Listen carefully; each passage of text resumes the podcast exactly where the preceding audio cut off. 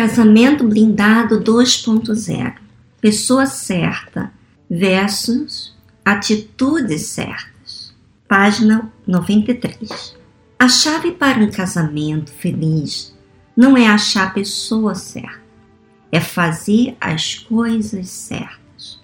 Se você fizer o que é certo para o relacionamento, o casamento dá certo. Se fizer o que é errado, dá errado.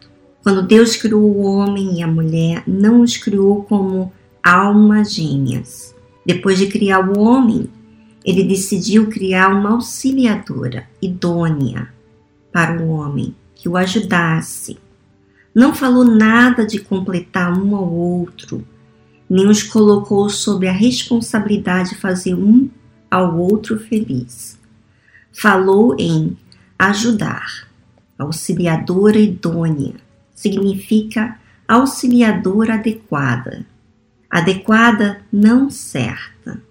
Segundo o dicionário, adequado é que está bem adaptado a algo ajustado.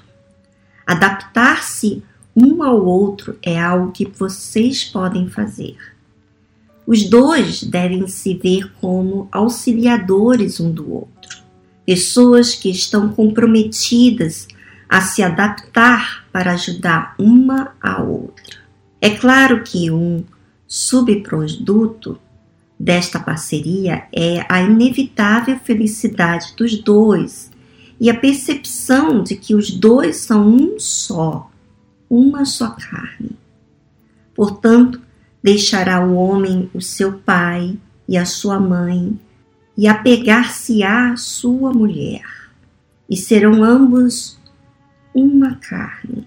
Note bem que os dois se tornam uma só carne apenas depois que se unem não eram duas metades antes de se casarem, como se já estivessem predestinados a se unir. Não.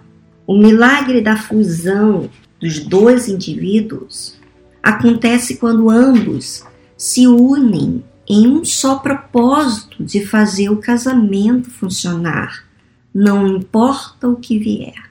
É claro que se você ainda é solteiro ou solteira está considerando alguém para se casar, deve buscar a melhor pessoa que puder. Não vá se casar com um psicopata e achar com uns anos eu posso mudá-lo. Mas a verdade é que um casamento feliz não depende tanto da pessoa ser a certa, quanto de que os dois façam as coisas certas. O que faz o relacionamento funcionar é a obediência a certas leis de convivência. Quando Deus criou o homem e a mulher, estabeleceu certas leis que regulam esse relacionamento. Se vocês respeitarem essas leis, serão felizes. Caso contrário, não há alma gêmea que aguentará ficar com você. O negócio com leis é o seguinte: você as respeita, elas o protegem. Você as desrespeita, elas o punem. Se pular de um prédio de 10 andares, certamente vai morrer. A lei da gravidade se certificará disso. Se você for a um safari e sair do carro para tirar uma fotinho com um leão, porque ele é tão fofo e parece tão bonzinho, provavelmente vai virar o almoço dele. A lei da selva garante isso. Quer você creia nessas leis ou não, está sujeita a elas. As leis do relacionamento estabelecidas por Deus não são desconhecidas de ninguém. Coisas como perdoar, tratar o outro como também quer ser tratado, ter paciência, servir, ajudar, ouvir, não ser egoísta, falar a verdade, ser fiel, respeitar, ter bons olhos, tirar a trave do próprio olho primeiro, cuidar, agradar, etc. São básicas para que haja um relacionamento. Isso é o que as pessoas sabem que devem fazer, mas não fazem. Quebram essas leis e colhem as consequências disso. Se você obedece às leis do relacionamento, elas o protegem. Se você as desobedece, elas o punem. Simples assim. Não há outro caminho. Podem tentar culpar o casamento como instituição, facilitar o divórcio, inventar relacionamentos alternativos, viver em busca da alma gêmea, mas a única maneira de um relacionamento ser bem sucedido é respeitando as leis que o regem. E este poder está em suas mãos. É sua responsabilidade. Entender isso foi o ponto decisivo em meu casamento. O que aconteceu durante uma ligação telefônica.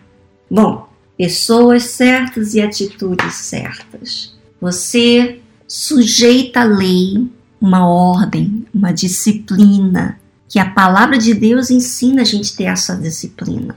Pela natureza humana, não quer ter disciplina, mas a palavra de Deus até todas as leis estão fundamentadas na palavra de Deus, nos Dez Mandamentos. Quando você se adapta, vamos dizer assim, em fazer o que a lei, o que a orientação dada por Deus, então você se sujeita a ser maleável com Deus. E você sendo maleável com Deus, você vai ser maleável no seu relacionamento.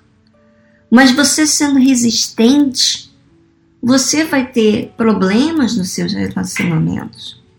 E essa, essa forma de ser maleável, quer dizer, você tem que se sujeitar à lei, você tem que aprender com a lei, você tem que atentar à lei, você tem que tentar pelas coisas de Deus. Então, você se dispõe, predispõe, dizendo assim: do meu jeito não dá certo, então eu me sujeito a isso. Isso facilita para você descobrir essa fé inteligente. Descobrir o que é você desfrutar de um ótimo relacionamento. Bom, ficou muito claro aqui. Você deve pensar nas suas atitudes que têm causado problemas. E muitas vezes você vai ter que ceder. Muitas vezes você vai ter que aprender a lidar com aquele jeito difícil da outra pessoa. Mas se você aprender, você vai sair ganhando. Quem não aprender, quem não se sujeitar, quem não aceitar, vai sair perdendo e se sentindo mal, colhendo a maldição sobre a sua vida. Bom, semana que vem daremos continuidade a esse livro Casamento Blindado 2.0. Eu sugiro você convidar uma pessoa que está passando por problemas nos seus relacionamentos familiares, conjugais, ou até consigo mesmo, com Deus. Então, vem aprender conosco aqui lendo, avaliando, pensando, raciocinando numa fé inteligente. Um abraço, até semana que vem.